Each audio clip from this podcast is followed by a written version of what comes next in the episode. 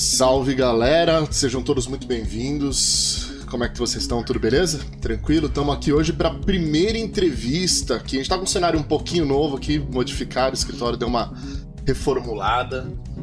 Mas estamos começando aqui mais um dia de Bota no Difícil. Sejam todos bem-vindos. Agradecer a presença de todos que já estão aí. A gente já está abrindo a live com 25 pessoas. Que sucesso!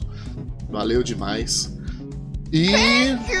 Opa, chegando uns follows aí. Galera, hoje eu vou dar uma atenção especial demais, além da galera que tá chegando pros follows Lidiane, Helena, uh, Linsky, Rafael, a Marciana.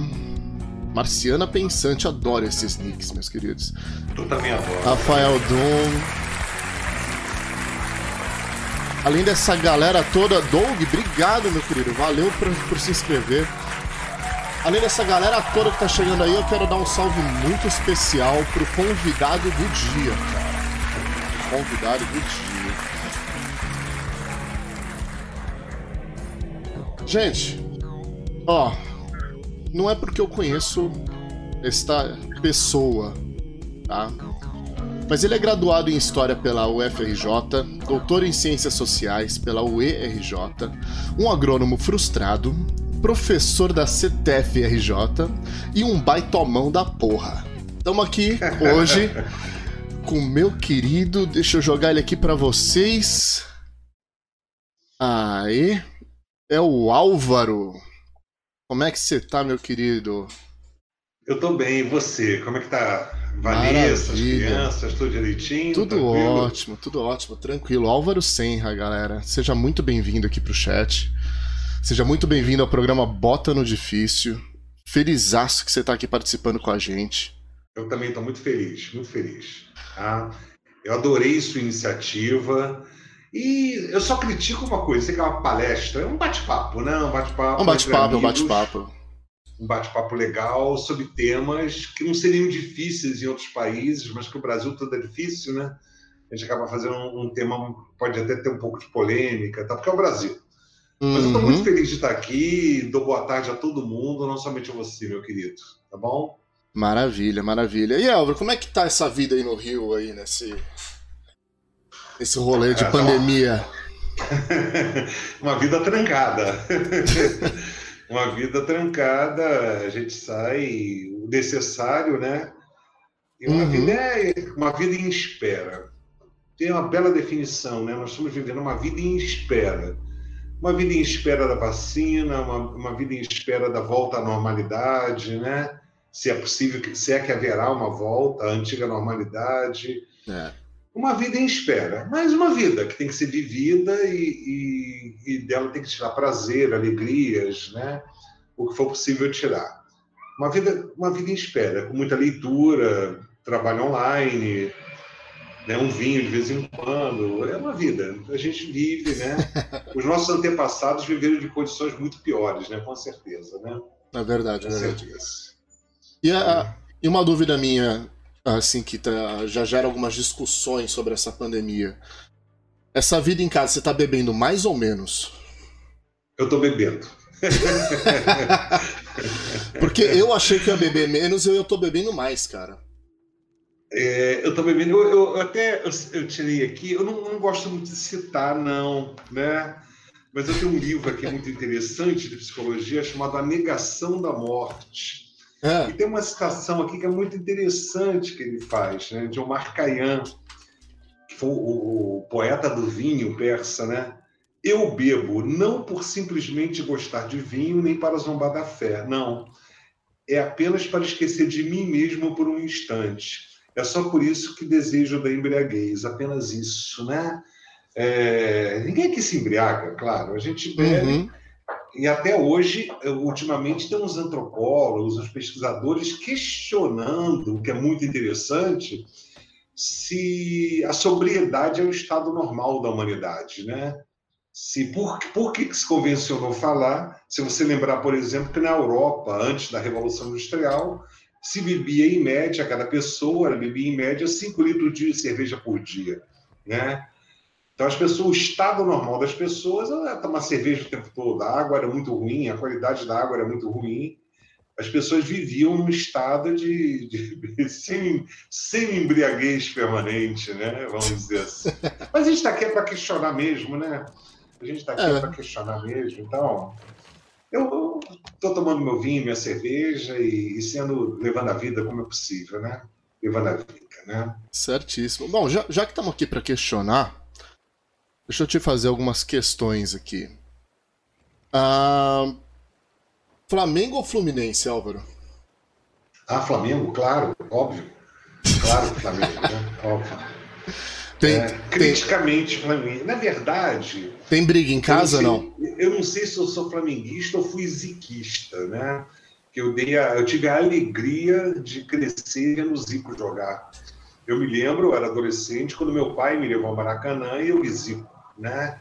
Eu acredito que o Renato esteja, esteja presente ao nosso bate-papo. Renato é o hum. homem que mais entende de Zico no Brasil, depois da mulher do Zico. Né? é, obviamente flamenguista, claro, não tenha dúvida disso. Né? Ah, vamos aqui, outra pergunta bem simples para você. Você se considera uma pessoa otimista ou pessimista? Bem, eu me considero normal. E sendo normal, sou pessimista. Né? É, não há porquê. O, o otimismo, o que, que é ser hum. otimista? Né?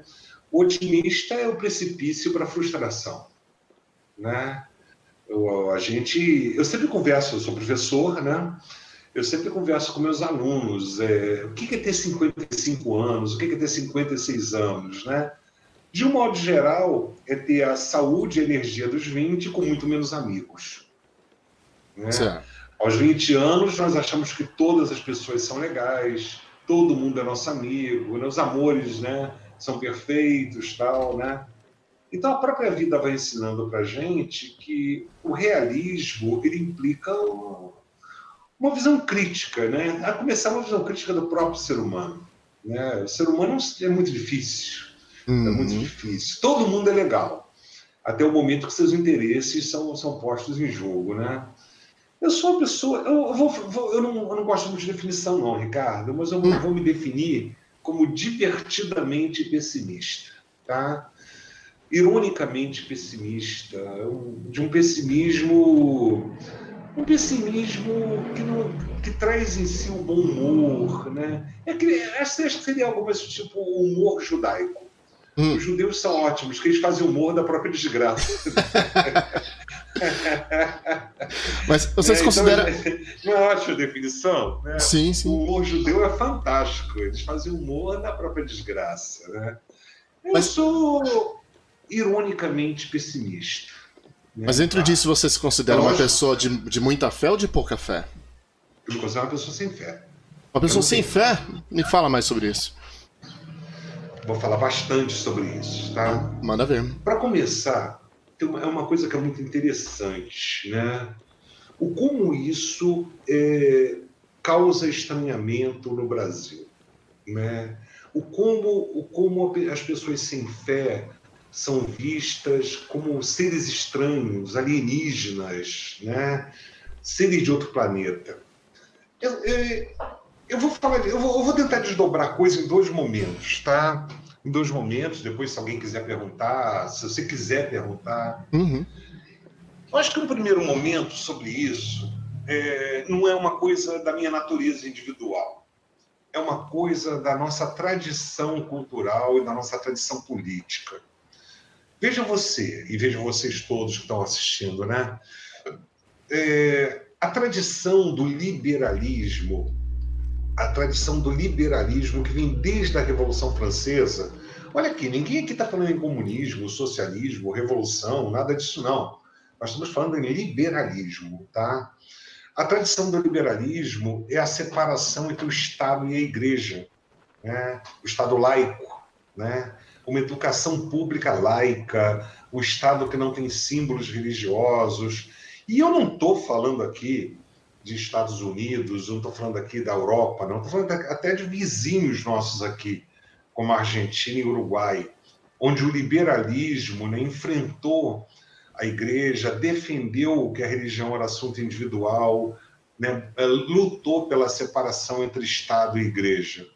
Então você vê, por exemplo, na Argentina e no Uruguai, o divórcio existe há mais de 100 anos, ou 100 anos, enquanto no Brasil o divórcio só foi instituído em 70, na década de 70, 75, se não me engano.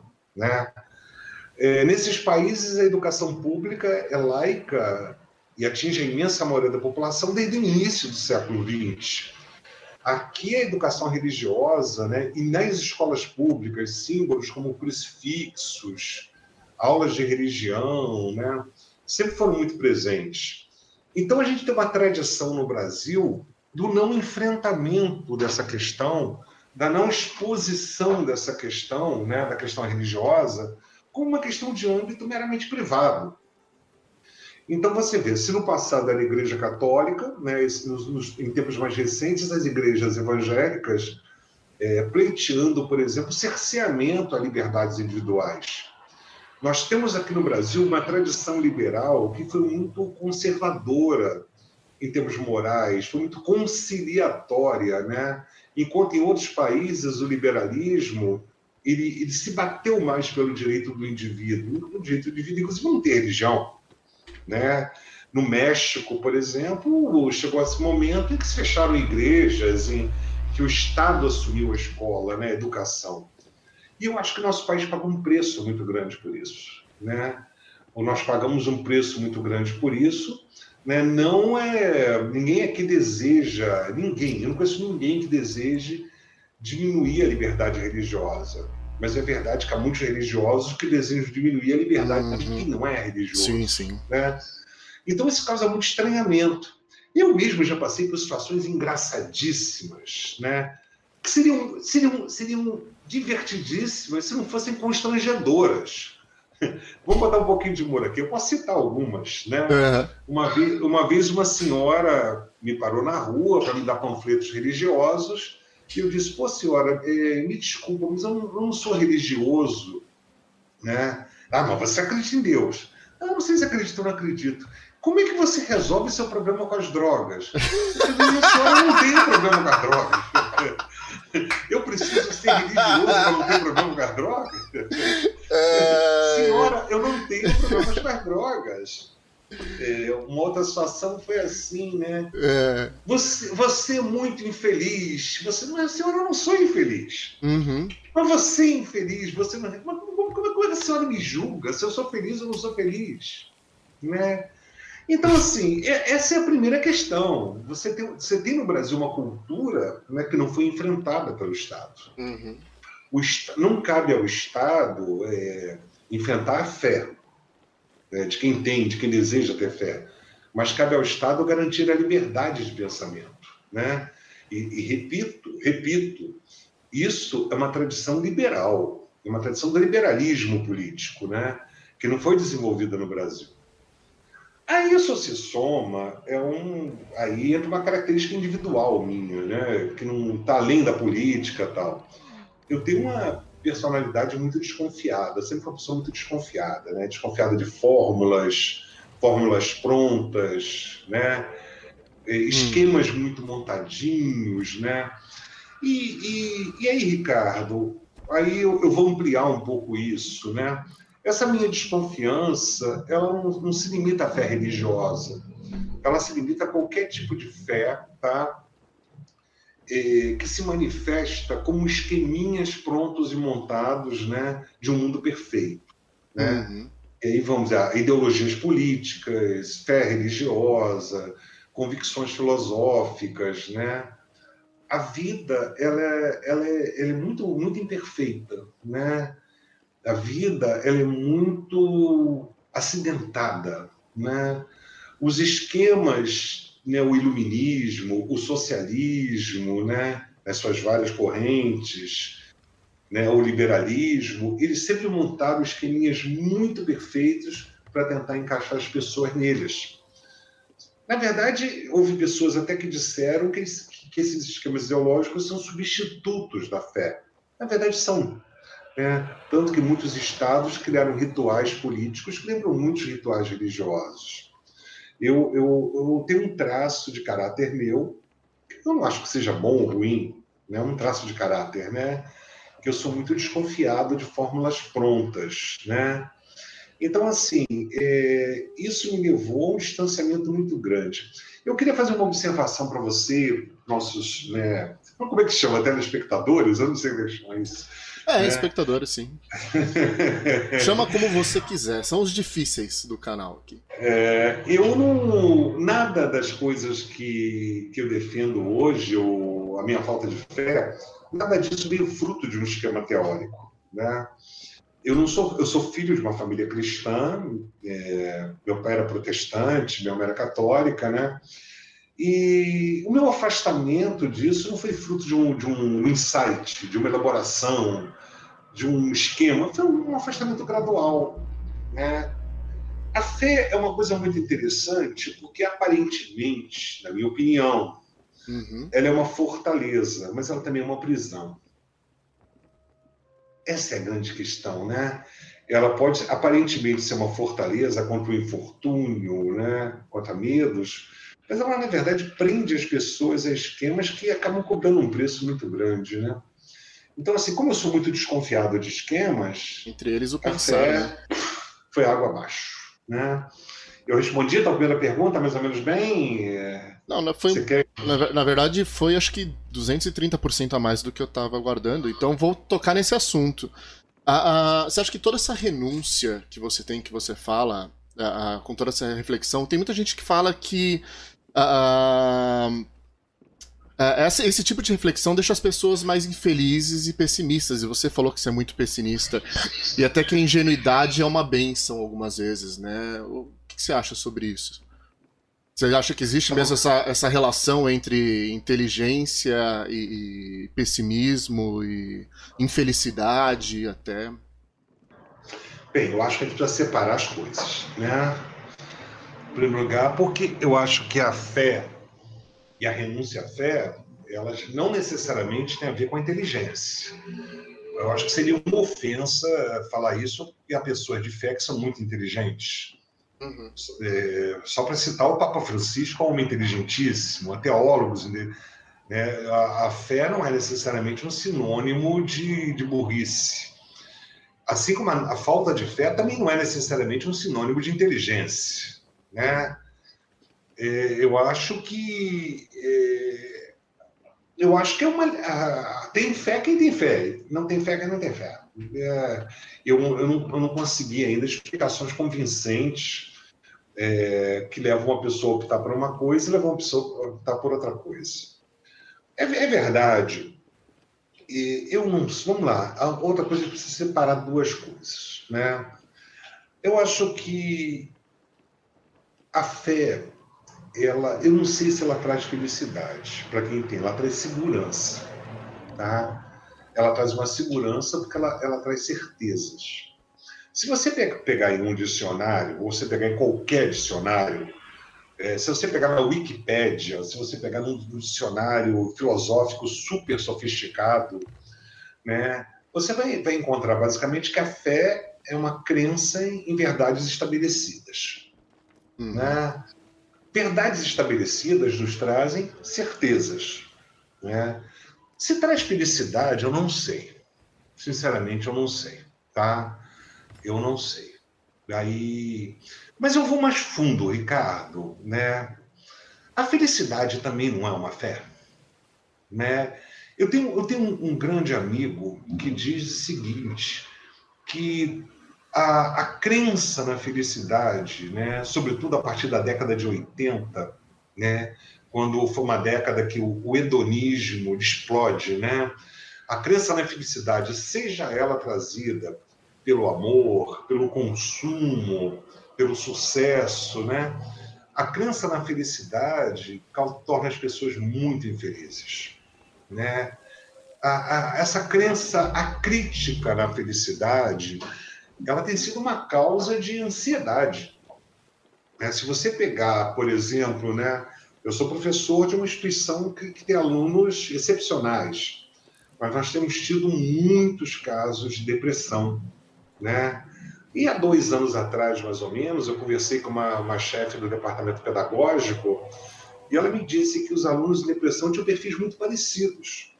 Eram jovens muito inteligentes, muito ligados em redes sociais, né? E que se achavam infelizes porque eles viam a felicidade postada nas redes sociais, todo mundo lindo, todo mundo namorando, todo mundo na praia, uhum. e não uhum. conseguiam se ver assim, né? Então, eu acho que a gente deve questionar, acho que deve questionar tudo, óbvio, Sim. claro, né? Mas a gente deve questionar tudo, todas as crenças, né? É, que nos levam à busca obsessiva por, por resultados. Então, eu, eu, vou, eu, vou, citar aqui um cara que eu li há uns dois anos atrás, eu fiquei encantado, encantado, né? Que, que ele faz uma proposta que eu sempre repito, que eu acho fantástica, que é o psicanalista lá de São Paulo, Contardo Caligares. Contardo Caligares deu uma entrevista, se você jogar, qualquer um que jogar essa frase no Google, né? Você vai, em segundos, chegar nessa entrevista, que ela é famosíssima. Então, ele fala o seguinte: eu não quero ser feliz, eu quero ter uma vida interessante. E aí ele vai discorrer né? a, a felicidade como, como algo inatingível, como uma fé. Né? E ele propõe algo muito mais, muito mais palpável, algo muito mais capaz de trazer prazer, né? A substituição do ideal da felicidade pelo ideal de uma vida interessante. É lógico que vida, o que é vida interessante vai variar de cada um para cada um, claro, óbvio, né? Uhum. Mas é, eu acho que uma vida de, de, de, interesses culturais, de experiências, né? de experimentar comidas novas, não ter medo de experimentar. O que ele define como uma vida interessante né? é o não ter medo de experimentar. Tá? Mas eu posso ir além, se vocês não tiverem outras perguntas ou alguém tiver. Não, né? pode, pode avançar, por favor, fica à vontade. O que, o que torna, o que, o que possibilita lutar por uma vida interessante? E aí a gente tem que, aí tem que jogar limpo. Hum. A consciência da morte. Né? A fé. É, é, é, eu tava, hoje eu estava relendo esse livro, eu gostei muito. Acho que para quem vale demais a pena ler, A Negação da Morte. Né? De onde eu tirei aquela frase, né? Uhum. A, a, a, experiência humana é uma experiência muito da rejeição da morte, né? E ele fala isso o tempo todo. Quem é o herói? O herói da, das, dos mitos, das sagas, né? O herói da, da mitologia grega são os homens que enfrentam a morte, né?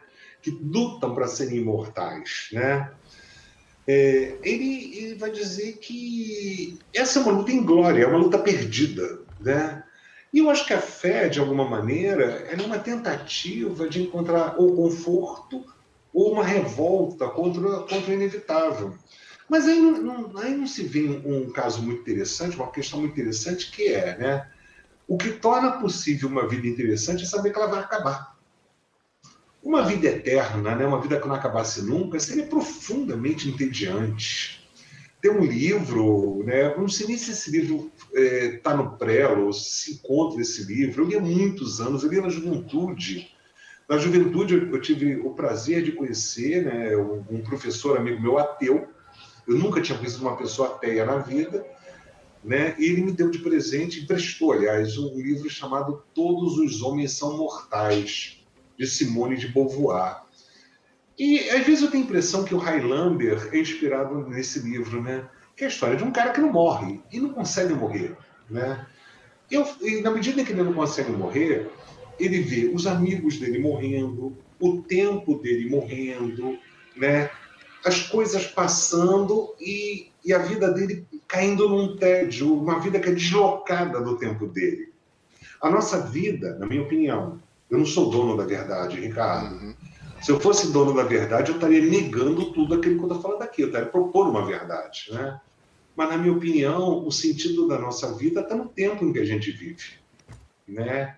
A gente, a gente tem que estar inserido, de alguma forma, no tempo em que a gente vive, né? É isso, né? É, eu não tenho fé. Eu não tenho fé. Sou ironicamente pessimista, né? Eu, agora, eu, uma coisa que, que, é complicada no Brasil é, é, o estranhamento disso.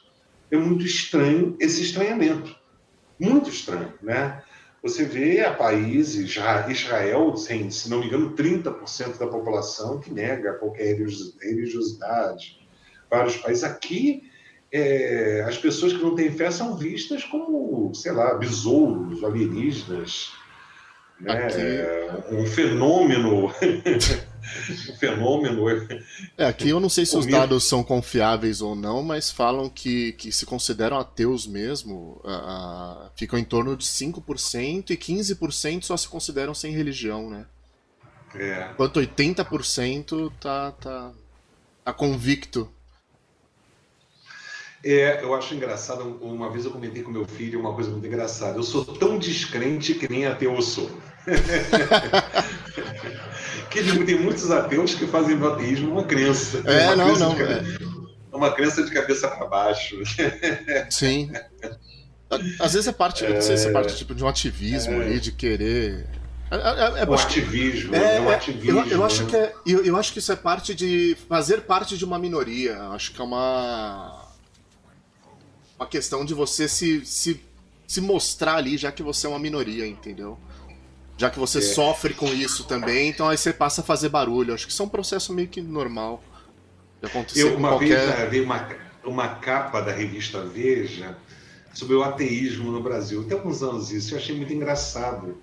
Fulano de tal de uma família de ateus. Eu fiquei pensando assim, eu fico imaginando essa família de ateus rezando né, pelo nada.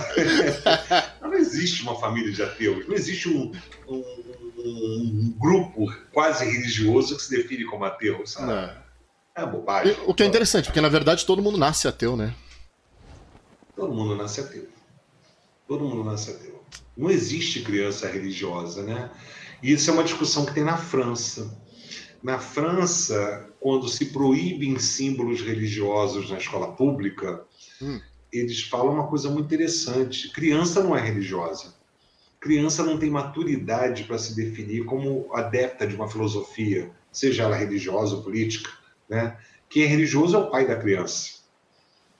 A criança não tem religião. Sim. As crianças, as crianças são seres da natureza, vamos dizer assim, em processo gradativo de, de inserção na civilização. Sei lá, acho que é isso. Né? A criança não tem religião. Quem tem religião é o pai da criança. Sim, tanto que. É. que... A criança não é ateu, a criança não é nada. A criança não é nada. Né? Exatamente. A criança é criança. Né? Para cada, para cada indivíduo religioso, na verdade, a religião dele é definida tanto geograficamente, né, pela região ali que ela se encontra, as, religi as religiões possíveis ali, e principalmente a família e a, o que ela tem de alcance dela, né, que vai ser não vou. Eu ia usar a palavra imposto, mas é. Que vai ser ensinado, né? Que vai ser absorvido ali, né? É, não é à toa que, que nas, nas religiões né, mais ativas é muito forte o combate à educação pública, né? E também é muito forte a ideia de que a família se responsabiliza pela educação, né? Uhum. O problema da família se responsabilizar pela educação é que você não, não tem a possibilidade da educação como um nivelador social, já que as condições de cada família são diferentes uma da outra. Né? Sim. A escola é o grande democratizador. A escola, uma, uma boa escola, né? uma boa escola pública, laica, né? uma boa escola para todos, seria um democratizador. E aí cada um segue o caminho que quiser. Uhum. Aí cada um segue o caminho que quiser. Né? Seria mais as justo. Famílias, as famílias vão manter as crianças dentro é, ou da sua organização ou da sua desorganização, né? ou da sua capacidade de educar ou da sua capacidade de não educar. Então você não tem um, um, um nivelador nisso aí. Né? Hum. Acaba que a religião gira muito em torno também, a, e essa discussão toda, acho que também, da necessidade das coisas fazerem sentido. Você não Sim. tem essa percepção também? E, e sei lá, e, e, até a dificuldade que as pessoas têm em aceitar de que não necessariamente alguma coisa faça sentido, né? Bem, é, eu acho, Ricardo, eu acho o seguinte. É, nós trazemos dentro de nós é, uma história bastante longa, né? Uma história que se você pegar, esse é um chavão que eu vou falar agora, mas é um chavão verdadeiro, né? Se você pegar a história da humanidade, a civilização deve ser nos últimos 0,1 1%, 2%. Então você vê o seguinte, né? o, o pensamento humano, né? há, vários historiadores, né? teve um grande historiador, Brodel, que dizia isso? A, a, a, sociedade muda numa velocidade, mas o pensamento muda de forma muito mais lenta. Thank you! Se você pegar a imensa, a imensa maioria da história da humanidade, o homem. A gente vai trabalhar duas coisas aqui. O homem lidou com fenômenos que ele não sabia explicar. Né? As estrelas, né? Tanto que o pavor de, de, todos os povos antigos, o pavor, o pânico, é quando uma certa ordem que ele observava diariamente era rompida. Uhum. Os, os, os, povos antigos tinham pavor de eclipse. Por quê? Porque a cada dia sucedia uma noite, a cada noite sucedia um dia, de repente, bum, vem um negócio que quebra tudo. Uhum. A, a, ordem natural era quebrada. Né? É, então, assim, aquilo que a gente consegue, o, o que o homem consegue explicar, ele consegue explicar, mas o que ele não consegue explicar, ele vai ter que apelar a outras formas de explicação, né? Essa é a primeira questão. A, segunda questão, isso, isso é muito, muito forte na nossa psicologia, né? É que nosso pensamento ele sempre foi muito binário, né? o pensamento humano ele se construiu sobre uma natureza binária. Por quê? Porque os fenômenos que nós observamos, de um modo geral, são binários. Hum. Noite, dia, homem, mulher, né? claro, escuro, eu ou ele. Então você vê, por exemplo, né? vamos imaginar, nós dois somos de uma tribo há 20 mil anos atrás. tem um tigre de dente de sabre correndo atrás da gente, né? Eu não vou parar para pensar, não, mas eu tenho que raciocinar que ele tem que alimentar os filhos. Não, é ele ou eu. Sim, sim. eu, antes, ele do que eu. Né? Não tem. A nossa construção mental, né? E eu acredito que isso, isso é muito enraizado nos nossos medos até hoje, né? Das nossas paranoias, né? Essa coisa toda né? Isso não vai embora assim rapidamente, né? A, nossa estrutura mental é muito binária, certo e errado, né? É Deus e o diabo, céu e o inferno, né? Só que essa estrutura binária, ela não dá conta, ela não dá, ela se mantém, ela é simples, né? Aí entra um dado muito interessante, a fé é uma explicação muito simples. A fé oferece respostas simples para problemas que são complexos. Uhum. Né? A fé, eu não estou dizendo que quem tem fé é burro, eu não estou dizendo isso, pelo amor de Deus. Uhum. Pelo amor de Deus. mas mas a, a fé oferece soluções dentro desse esquema, de modo geral, que é binário. Né? Então, assim, para a maioria das pessoas, é um conforto muito grande. Agora você vai imaginar. É, você vai imaginar uma quebra da regularidade da natureza.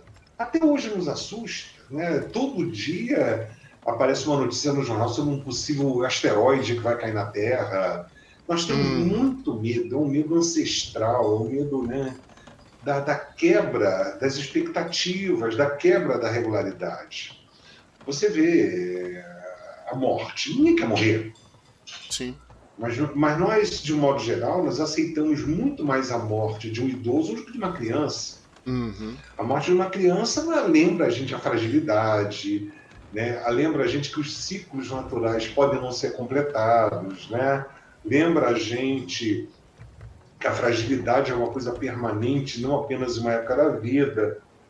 Então, assim, é uma estrutura, é uma estrutura que, se, que, se, que entra com muita facilidade. Né?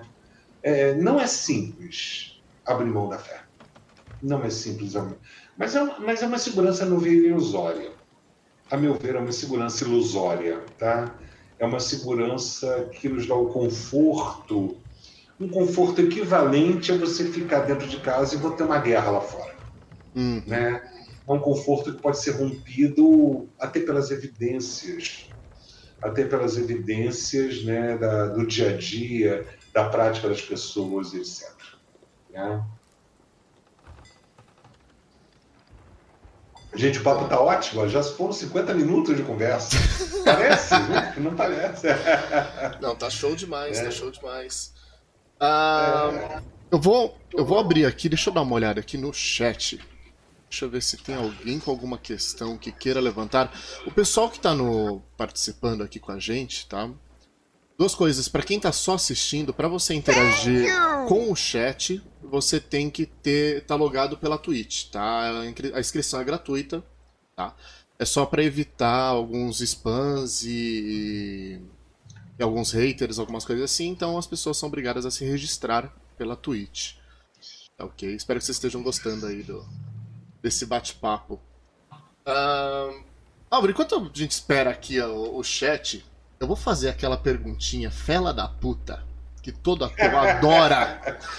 que toda.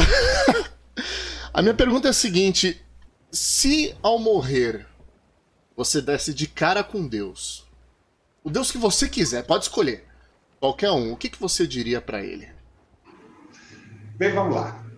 Primeira coisa que eu não acho que eu vou dar de cara com Deus. Ah, não, eu também é... não, mas é só pra... um acaso. Eu acho, eu acho que eu vou dar de cara com algo que era igual a antes de eu nascer. Né? Eu, é. Tem um grande cientista, o Richard Dawkins, que fala isso. O que, que é morrer? É igual antes de nascer. Uhum. E eu não tenho reclamação nenhuma do que eu era antes de nascer. Mas eu dei de cara com Deus, né? Qual, qual Deus seria? Desculpa a pergunta. Qual Deus eu ia dizer para ele o seguinte: eu não quero ficar com o pessoal que, que te cultua, não, bicho. eu quero ficar longe do pessoal que falava em você lá na Terra, tá bom? Pode ser um bom sinal, sinal que ele mesmo não tem saco para atorar o Malafaia, né? Se eu sou da vida, não.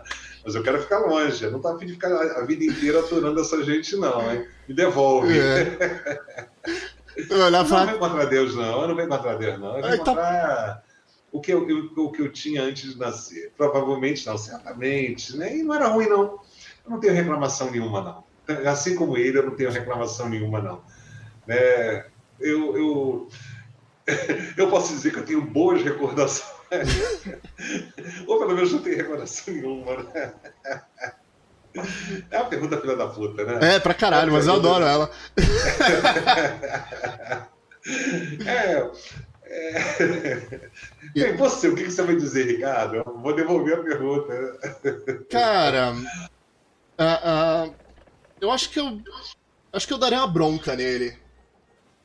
Acho que eu daria uma bronca nele. Se eu tivesse a chance de encontrar com ele, acho que eu dava uma bronca nele. Eu falava, porra, cara, precisava de tudo isso, mano. Precisava desse caos todo. Não dava pra fazer. Já que você criou essa porra toda, não dá pra fazer um negócio mais bonitinho, sem umas doenças aí, sem esse caos, tirar as maldades é. aí. Porra, dava pra ter feito essa merda eu, melhor, eu, né, cara? Um único, eu faria um único pedido. Me bota é. adiante é, de todos os livros que já foram publicados e todos os filmes que já foram feitos. E tem algumas Boa. pessoas que eu gostaria de ler os livros juntos e, e ver os filmes juntos. Ponto, acabou. Mas, mas deixa pra lá. Isso aí, isso. Eu acho, é, para começar, vamos jogar limpo, jogar duro, né? Discutir coisas que a gente não, não tem como, é uma perda de tempo. É uma hum. perda de tempo você discutir o, o, o que não é palpável, né? O que não é palpável, né? O, é que nem discutir civilizações extraterrestres, né? Como se diz, Uhum. É, hipóteses extraordinárias requerem evidências extraordinárias. Né? O dia que descobrir, a gente discute. Né? Discutir, discutir isso tudo se, se você não tem como, você não tem base, você não tem elementos. Tá? Você não tem nenhum elemento né, que aponte para uma discussão além da vida que a gente, que a gente tem. Né? Uma vida que, que é muito rápida, muito rápida, uma vida que, que é, é, um nada diante do, do tempo que dura. Ricardo, é, radicalizando ainda mais, né? Eu gosto muito de ciência, eu discuto ciência com meus alunos o tempo todo. Tá? Eu gosto, embora seja professor de história, eu adoro falar de ciência. E eu gosto muito da página de ciência do, da versão brasileira do El País, né? Uhum. Outro dia vi umas cientistas europeias falando que você pode ter quebra no mecanismo de física do universo e o universo pode acabar a qualquer momento. E o cientista perguntou para ele algo que seria equivalente à pergunta que você me fez. Ele, e aí? E o seguinte, é profundamente libertador, Ricardo, não ter expectativa. Vamos lá. É, não ter é livre de uma pressão, é né? Profundamente libertador. Né? Você pode me perguntar isso. Você é tranquilo diante disso? Claro que não. Eu não, claro que não. Eu sou tranquilo dentro do possível. Né? Uhum. Obviamente que a gente é tranquilo dentro do possível, mas é libertador. Eu não estou dizendo que é fácil. Uhum. Eu não estou dizendo que é fácil. Eu estou dizendo que é libertador. É libertador, Ricardo, você saber que seus atos são fruto das suas decisões e não da imposição de um ser divino poderoso. Uhum. É libertador né, você achar que os seus erros na vida adulta são erros de adulto. Cabe pedir desculpa a quem você errou, cabe corrigir os erros, cabe fazer autocrítica permanente. É libertador saber que os rumos da nossa vida, tá, dentro dos nossos limites sociais, eu sou filho de uma família pobre, né? então eu sei que eu não vou ter o domínio de línguas estrangeiras que meu filho, que é de classe média, vai ter. Sei disso. Uhum. Né? Mas dentro das minhas possibilidades, eu expando meus limites. Né? É libertador é, não depender, né? não pôr sua vida em elementos externos, em forças externas. Então, por exemplo, você pode perguntar assim: você é intolerante com quem tem fé? Não. Mas eu não suporto horóscopo, por exemplo. Não suporto. Eu acho um absurdo você acreditar em algo né, e que, em que tua vida é fruto de, de Vênus que está fazendo isso, que está cruzando. Que isso está influenciando. Vai, vai, vai, merda, né? Vamos, vamos, agora vamos lá, uma merda, né? Ah, eu sei que deve ter uma amiga me ouvindo aí que. Ah, você tá é tendo amiga, infarto já, agora. De Deus. Ah, né? Então, assim, eu estou pleiteando aqui né, a dor e a delícia de ser livre, de ser um homem livre. Uhum. Sabendo que eu tenho um tempo. Né? Sabendo que a gente não vai resolver tudo, que a gente. Né? A gente não vai resolver tudo, que todos os problemas da vida não serão resolvidos. Né? A gente não vai ter um amor perfeito, a gente não vai ter uma vida perfeita. É, é, é, se houvesse uma filosofia religiosa, tá, que talvez pudesse me aproximar mais disso, seria o budismo. Mas o budismo vulgar, que eu também não, não entendo tanto assim. é, como diz um amigo meu, o budismo é a teorização do foda-se. Né? mas, é, mas também vai ter as outras chatices deles também, karma, essa coisa toda, eu tô fora. Tá é. bom? É, é... Lá, o papo tô livre, esse papo é, sele... é selecionar o, que de, de melhor de cada parte, montar. Tem muita gente que está fazendo isso atualmente, né? O cara pega cada parte que ele acha interessante de cada religião ali e monta a crença, crença dele, né? Hoje em dia tá, tá crescendo muito é, isso. Né? Ele é um cara pragmático. Mas, mas toda religião, uhum. Ricardo, é. é pragmática. Toda religião é uma adaptação de alguns princípios, tá? A, a uma cultura. Toda religião tem uma natureza pragmática. Né? O que é pecado para um não é pecado para outra. Né? E o que não é pecado para um é aquilo que a cultura faz. Né? É, na Jamaica, o pessoal fumava maconha, mas era pecado. Então criaram uma religião que fumar maconha não é pecado. Uhum. As religiões são extremamente pragmáticas. Eu tenho um amigo que estudava Umbanda e foi uma vez em Macaé, né, que é uma, uma cidade petrolífera né, do Rio de Janeiro, né, muito importante. E lá no centro de Umbanda tinha um caboclo vestido com o uniforme da Petrobras. o caboclo petroleiro que protegia, né? né? Aqui no Rio de Janeiro, aí em Minas não tem muito não, mas acho um barato, né? O culto a São Jorge. Oh. Né? Daí uma vez eu estava com meu filho no, no Rio de São Jorge, e pai, olha só isso, né? É churrasco, é não sei o quê. Eu falei, filho, é por isso que o pessoal gosta de São Jorge. Para gostar dos uhum. outros santos, tem que ficar uma noite inteira sem, sem comer, em jejum. São Jorge, o pessoal faz uma cachaçada em homenagem a São Jorge, né? Uma feijoada. Né? Pô, tu, vai, tu, vai, tu vai cultuar o santo enchendo a cara, né? Comendo feijoada. É bom pra caramba, né? É justo, é justo. É, é bom, né? Interessa, né? É de graça. Porra, então. Podia chamar a gente, eu até animo. É. É, eu, eu, tive uns alunos, essa história é muito engraçada. Foi, é. Talvez os melhores alunos que eu já tive foram os alunos do Cefet do Rio de Janeiro, que, em Nova Iguaçu, no campus de Nova Iguaçu. Nova Iguaçu é uma cidade enorme na Baixada Fluminense. Uma cidade que, é, que tem bairros muito ricos, bairros muito pobres, uma cidade enorme. E um, um, grupo de alunos lá, eles criaram uma religião, o culto a Belfor Roxo. Belfor Roxo é, um, Cara... é quase uma periferia. É. é, quase uma periferia de Nova Iguaçu, né? Uma cidade é. ao contrário de Nova Iguaçu, Belfor Roxo é muito pobre e tal. Eu falei, o que, que, é isso? Ah, é uma religião que nós queremos, o belforrochismo. Mas o que, que, é isso? Ah, é o culto radical à realidade. E a teoria dos caras era a seguinte, professor, a gente não sabe se Deus existe, mas Belfor Roxo existe. É um bom ponto de vista. Então, eles, criaram, eles criaram uma religião que era o culto radical à realidade. Eu achava... Aquela molecada era o máximo, eles eram muito engraçados, muito legais. Essa, muito divertido. Essa, essa que, é. já é um pouco antiga essa questão de se criar religiões que são para criticar é, ou satirizar religiões, né?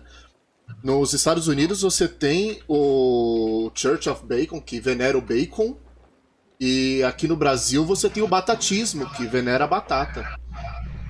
Aqui no Brasil ela não é oficializada, mas nos Estados Unidos o do bacon é oficializado, ele é uma religião mesmo, é um negócio seríssimo lá, cara. A galera tem, tem casamento, tudo. E, eu porra, não sei se o Renato o, e tá bacon, gente, e bacon é vida, né, cara? Bacon eu é sei que na Argentina tinha uma religião maradonista, né?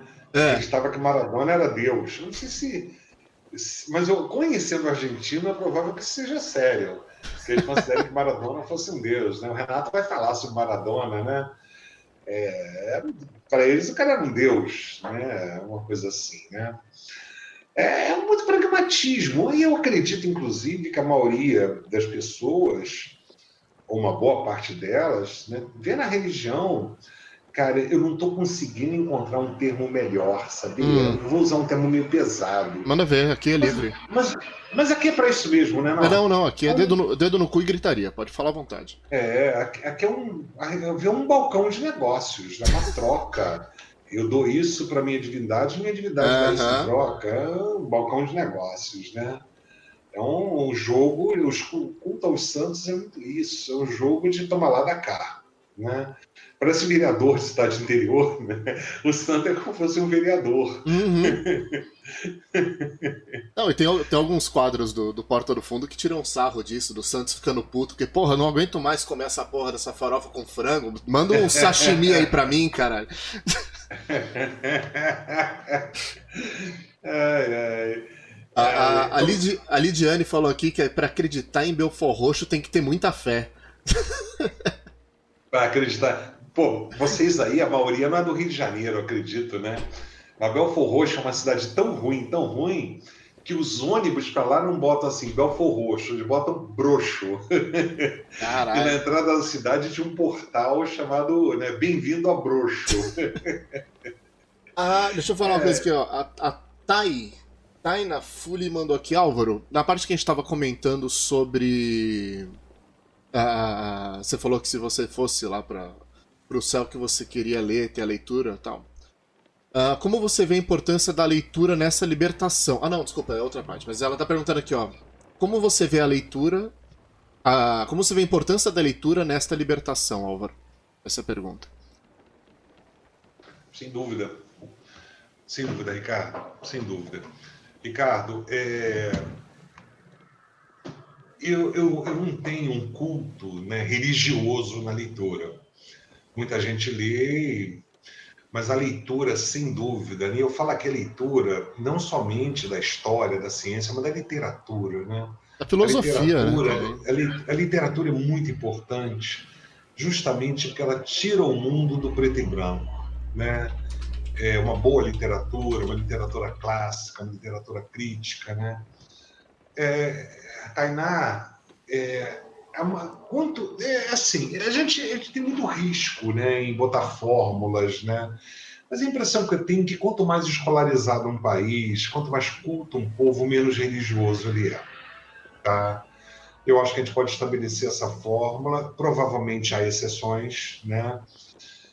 É, eu acho vamos voltar um pouquinho eu acho que a leitura a cultura o interesse tá? Eu acho que é, a curiosidade, a viagem, viajar, né? sair do mundinho, conhecer coisas novas, elas abrem muito a cabeça da gente. Né? Trazem felicidade. Bem, vamos lá. Vamos renunciar à felicidade como ideal de vida, né? A gente, a gente vai ter momentos felizes, momentos leves e momentos pesados, todos teremos, né? Uhum. Mas trazem uma vida interessante.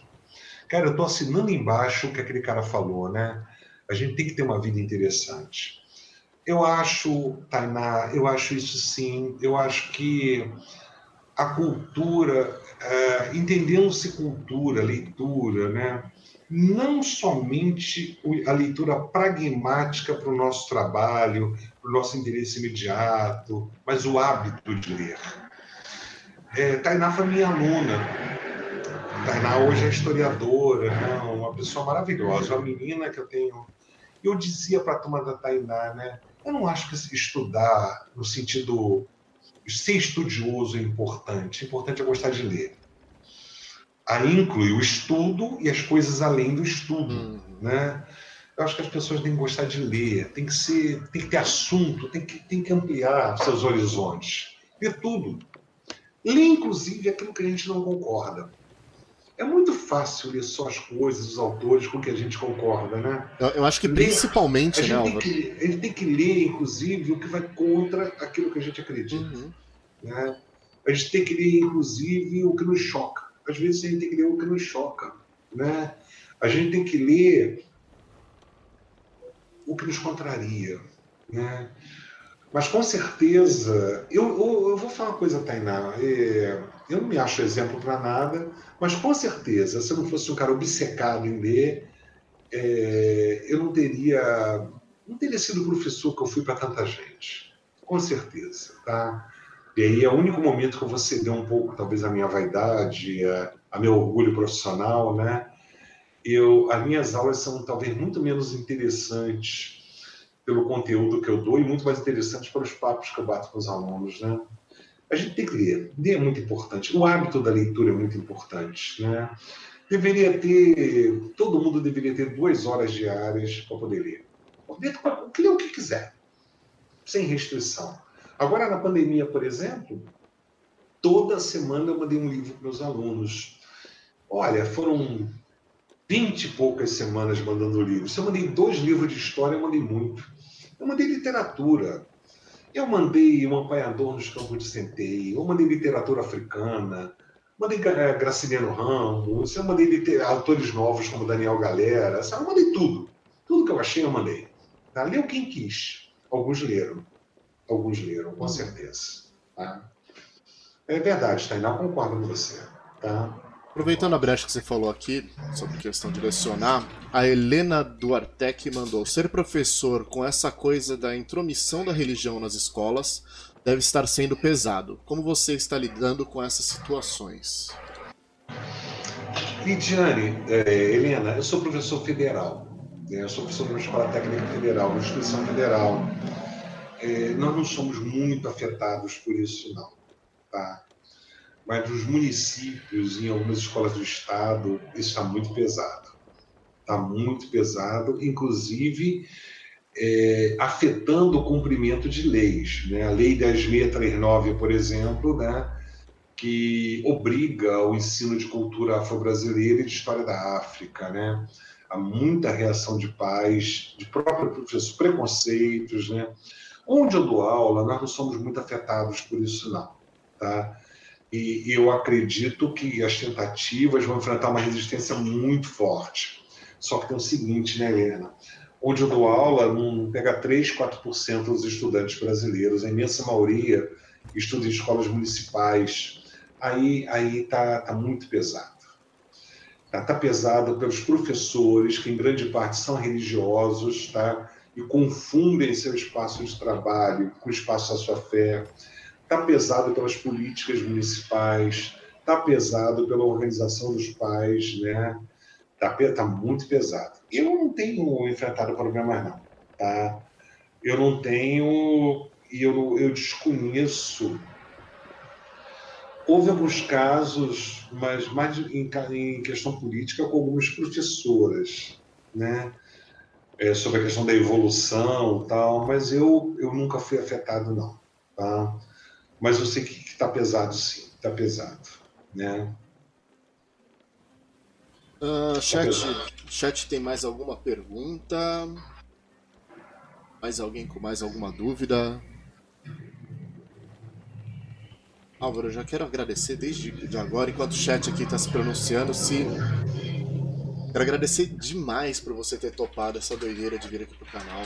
Agradecer demais por você estar aqui comigo hoje. É muito bom mesmo, muito bom mesmo. A farofeira, farofeira cansada falou que não acredita que vai acabar. E ela quer mais, quer, mais chat. Que, que nome sensacional. Farofeira Demais, é? Farofeira cansada. Farofeira cansada. Eu adoro os nicks que entram aqui, cara. É um melhor do que o outro. Ai, farofeira cansada, que delícia. Demais, né? é, eu, eu, eu acho o seguinte. É, todas as opções que nós fazemos na vida são difíceis. Né? A vida é muito difícil. A vida não é uma coisa simples, né? A vida é batalha. Eu estou chegando a 60 anos, né? E achei que poderia estar, tá, poderia estar num momento de descanso, de despreocupação, daí vem a Covid, daí vem né, os problemas de perda de salário com a aposentadoria, vem outros problemas de saúde. A vida é uma coisa muito difícil, muito difícil, né? Uhum. E é natural, é muito natural que as pessoas queiram portos seguros, né? Queiram uma tranquilidade. O problema é que a maioria desses portos seguros são ilusões. Todo mundo já ouviu falar de Freud, né?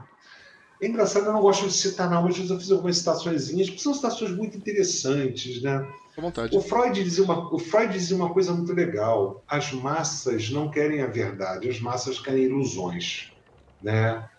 Então, assim, é, eu, eu e muita gente, com dificuldade, com passos à frente e passos atrás, eu acho que a gente resolveu encarar.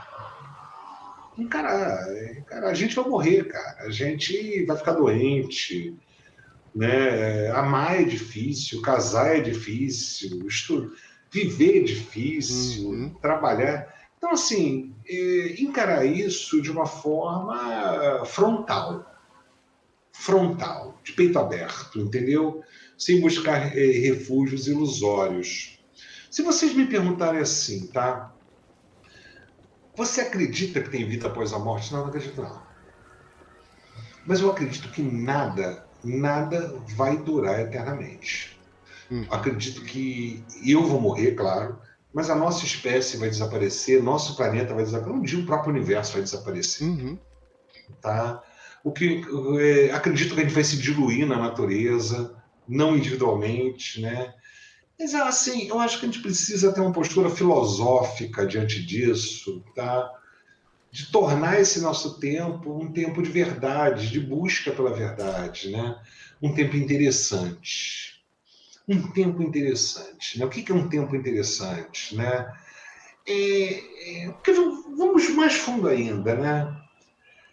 Gente que tem a verdade é chata pra cacete. é um saco conversar com gente que tem a razão, que tem a verdade, que, que explica tudo, né? É renunciar a isso. Não é renunciar a princípios morais, né?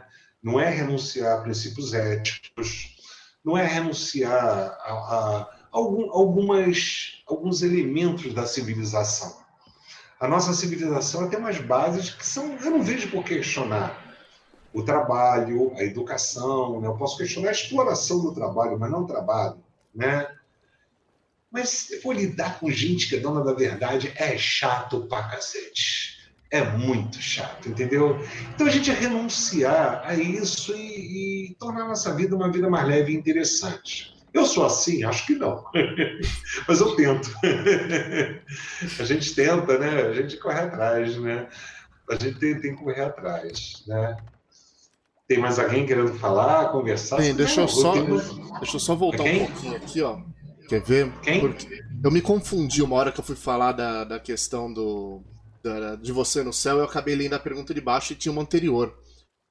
A Marciana Pensante. Ai, que nome lindo. Ai, Legal, né? Ela perguntou. É de, Mar... é de, Mar... é de Marte mesmo? É de Marte Olha, eu espero que sim, viu? Isso, isso, é. isso agregaria muito aqui a, a conversa, eu acho.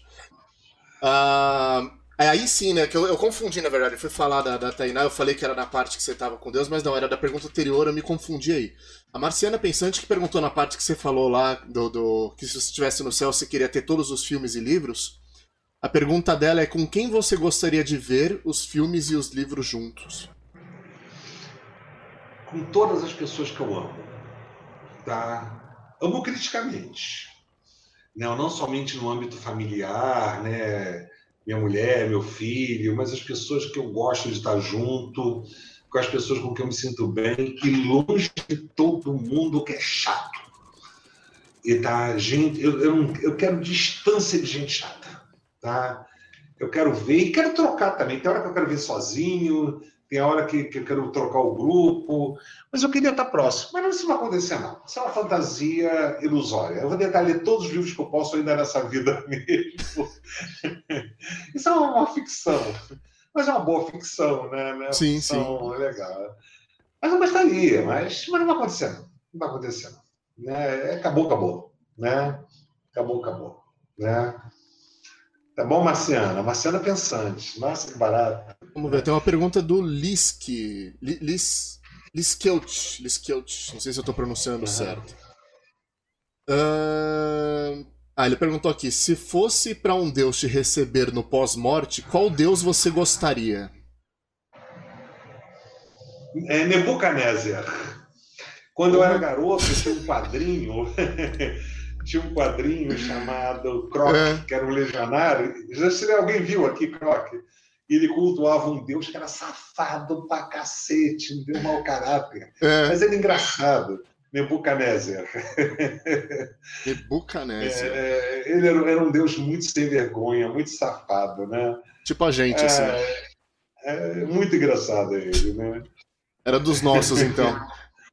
É. Deixa eu ver aqui mais Sim. alguma pergunta. Ah, a Marciana falou que viver em Marte é melhor do que aí na Terra. Ah, isso eu tenho certeza, viu? É Certamente. Você, é porque você está tá longe de um monte de injeção de saco. Certamente. Marte deve música... ser muito legal, né? Tem uma série no Netflix agora bem legal sobre Marte, né? Bem legal. Uma série de ficção científica que, que junta com, com, com, a Terra, né?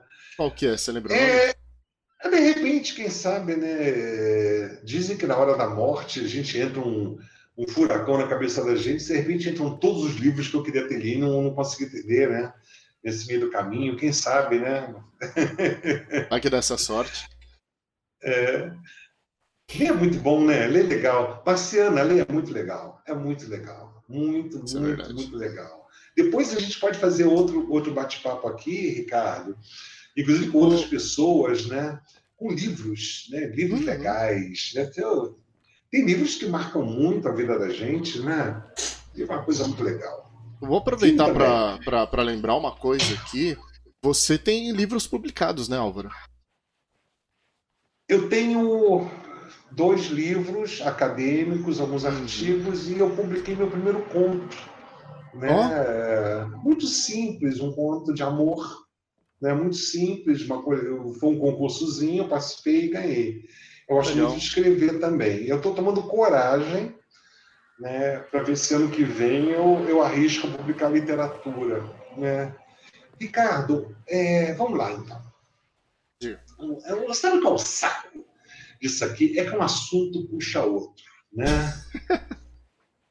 Olha, eu tenho um compromisso Sim. às três horas da manhã. Até lá, não, daqui a pouco começa a ficar chato. Não, não, sei. Pode, pode seguir. Se, se, eu, se eu me fizesse uma pergunta, se eu fosse pro lado é. daí, pro outro lado da vida, uhum. e me fizesse uma pergunta, eu perguntaria assim: o que você sugere como substituto da fé? Eu não vou pensar duas vezes. É a arte. A arte é o grande substituto da fé. Né? A arte elas nos leva a, a, a emoções. Eu, eu, eu, de modo geral, Ricardo, sou uma pessoa meio dura, meio fria é, na questão da manifestação das minhas emoções, salvo em ambientes muito, muito reservados, né? Mas uma vez eu vi, quando eu vi ao meu lado as obras de Van Gogh, né? O cara, será que eu posso dizer assim, um cara que transformou a loucura dele em arte? Cara, eu, eu desmontei. Hum. A arte, alguns podem dizer, né? Só Deus nos salva. Vamos lá, vou dar uma contraafirmação. O que pode nos salvar é a arte arte é, e, a, e, por arte eu englobo tudo, né? Tudo que toca a nossa sensibilidade, a, a, nossa consciência de que o tempo é curto, né? A música, a literatura, o cinema, né? Tudo isso, né? É que nos salva. Nos salva o quê? Aquilo que, que dentro de nós tem um tempo curto para se manifestar, a nossa humanidade é, eu, eu acho que a arte, a arte nos salva. A arte nos salva. É um chavão. É um chavão. Estou falando um chavão. É, não tem como fugir, às vezes, do chavão. Mas a arte nos salva, Marciana. Marciana o que mesmo? Marciana estudiosa? Marciana, não, é, é Marciana pensante. Marciana pensante, pensante, que barato. Marciana, é, a, a arte nos salva, tá? Helena mandou aqui os parabéns, porque a gente está lidando com alguns assuntos que são mais polêmicos, com uma leveza maravilhosa. Mas esse, esse não é o objetivo do teu programa? Com toda certeza, é gente... mas é bom, é bom ressaltar isso, que a galera tá sentindo isso, isso é bacana. O pessoal que está acompanhando a gente tá, é, tá na mesma gente, sintonia a gente... que a gente, isso que é bacana.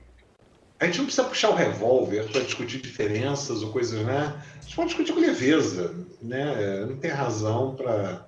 Né? Helena Duartec pra perguntou se você acha que o MEC vai retroceder quanto aos retornos da, das aulas. Acho que já caiu isso, né? Eu acho que caiu. Eu acho é. que caiu. Que a Bernadette mandou aqui embaixo, ó, já caiu a portaria. Já mandou aqui. Tá. A farofeira pediu para continuar às três da manhã que ela vai adorar. Bernadette, com... Bernadette que, com... uh, falando que a arte é realmente libertadora. Arte liberta. Acho que é isso. Mais alguém tem alguma colocação da live, galera? O papo tá muito gostoso. Óbvio, se quiser fazer mais uma consideração, fique à vontade, meu querido. A gente tá aqui, só um detalhe, a gente tá aqui navegando, né? Pra quem tá acompanhando a live aí, enquanto esse bate-papo rola, a gente, eu tomei a decisão de a gente ficar navegando. E... Gente, olha só. Todo mundo é ateu para a religião dos outros. O, o papel, uma vez, uma época que eu estava muito, muito endiabrado, eu estou mais calmo. O aluno, um aluno me perguntou assim, né? Já foi no Cefet. É. Álvaro, qual, qual, foi a maior invenção da humanidade? Eu falei, eu não tenho a mínima ideia. Talvez o chuveiro elétrico, sei lá.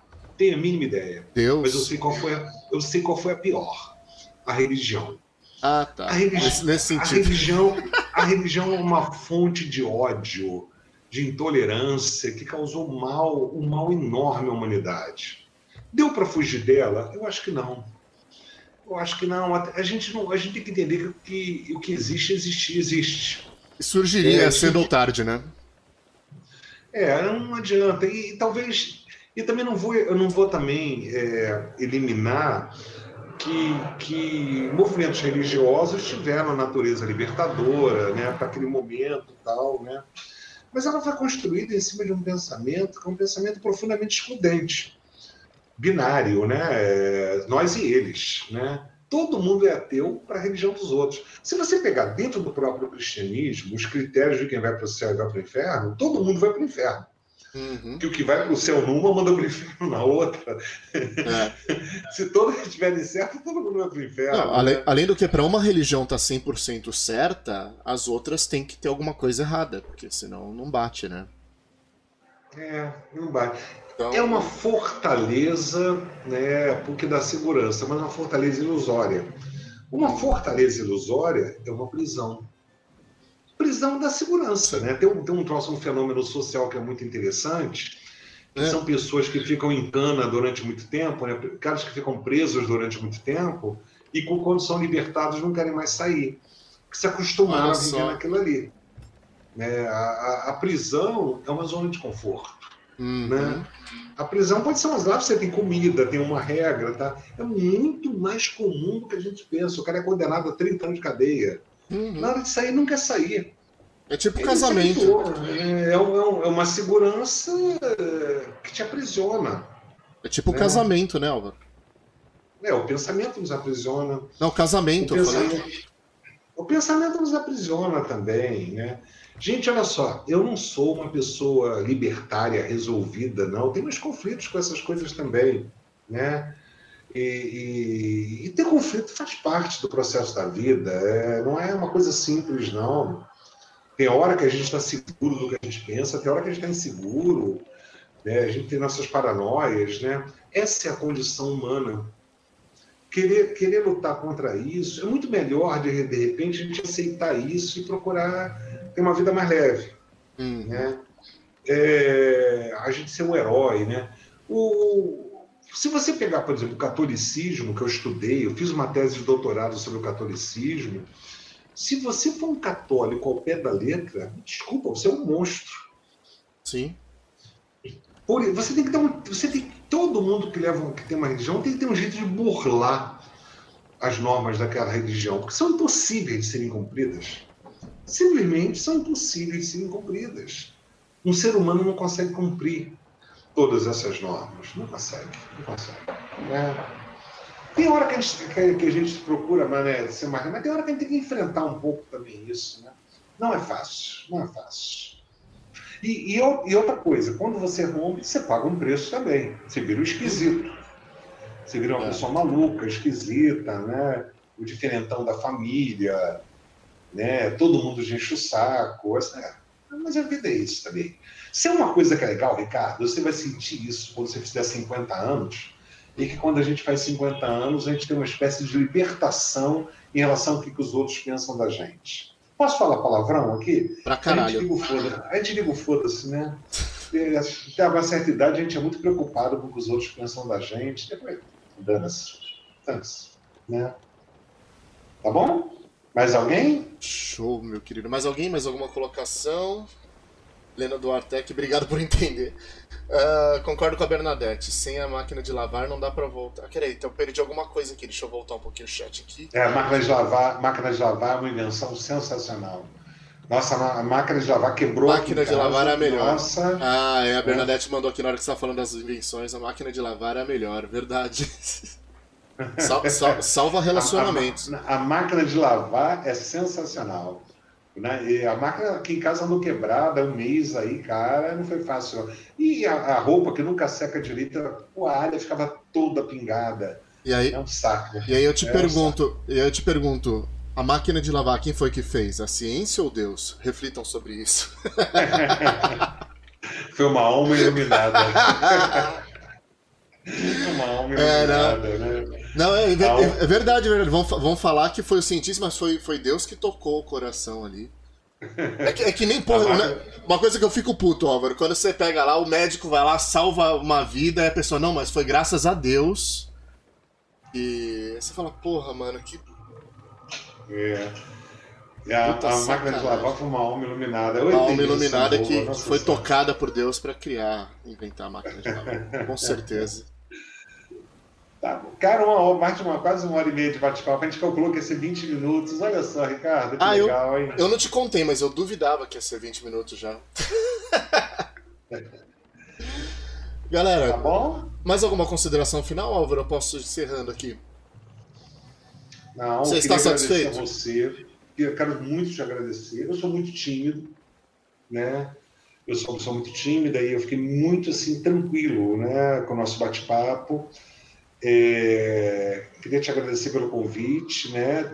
Tem muita gente legal que pode falar coisas muito legais de forma leve, descontraída. Parabéns pela sua iniciativa. Vai muito crescer, obrigado.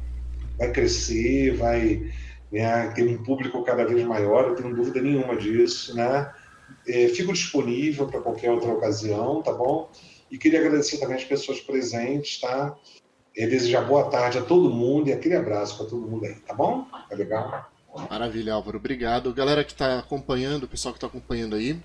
Gente, muito obrigado mesmo, Álvaro. Muito obrigado pela sua presença. Nada, eu, eu é que agradeço, tá bom? Eu vou, eu vou tá concluir legal? aqui só com uma Depois coisa. você me manda o programa pelo YouTube, que eu vou dar uma, uma replicada nele, dar um link no YouTube. Com tá certeza, bom? pode Tá deixar que eu vou encaminhar para você sim, para todo mundo aqui da, da live. E só fazer a última reflexão aqui, que a gente está aqui fazendo, a, a- navegando aqui pelos mares, tá? Enquanto a gente conversa nessa live.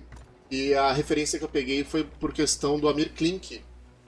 O Amir Klink tem uma reflexão que ele, que ele faz sobre a vida, que ele fala que a vida é que nem você tá no barco no mar. Você tem que aceitar que uma hora o barco vai virar, uma hora vai dar merda, e você não adianta surtar, você tem que ter a calma de resolver as coisas ali e já sair com a cabeça de que uma hora as coisas dão merda e que tudo se resolve no final. Álvaro, muito obrigado, valeu pela presença. É. Todos estamos encerrando aqui e até a próxima, galera. Falou! Até a, até a próxima, queridos. Um abraço, tá? Tchau.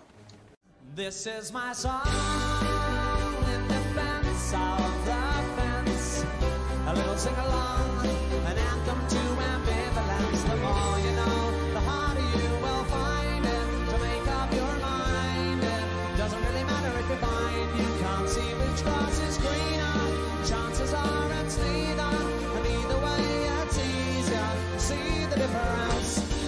it's not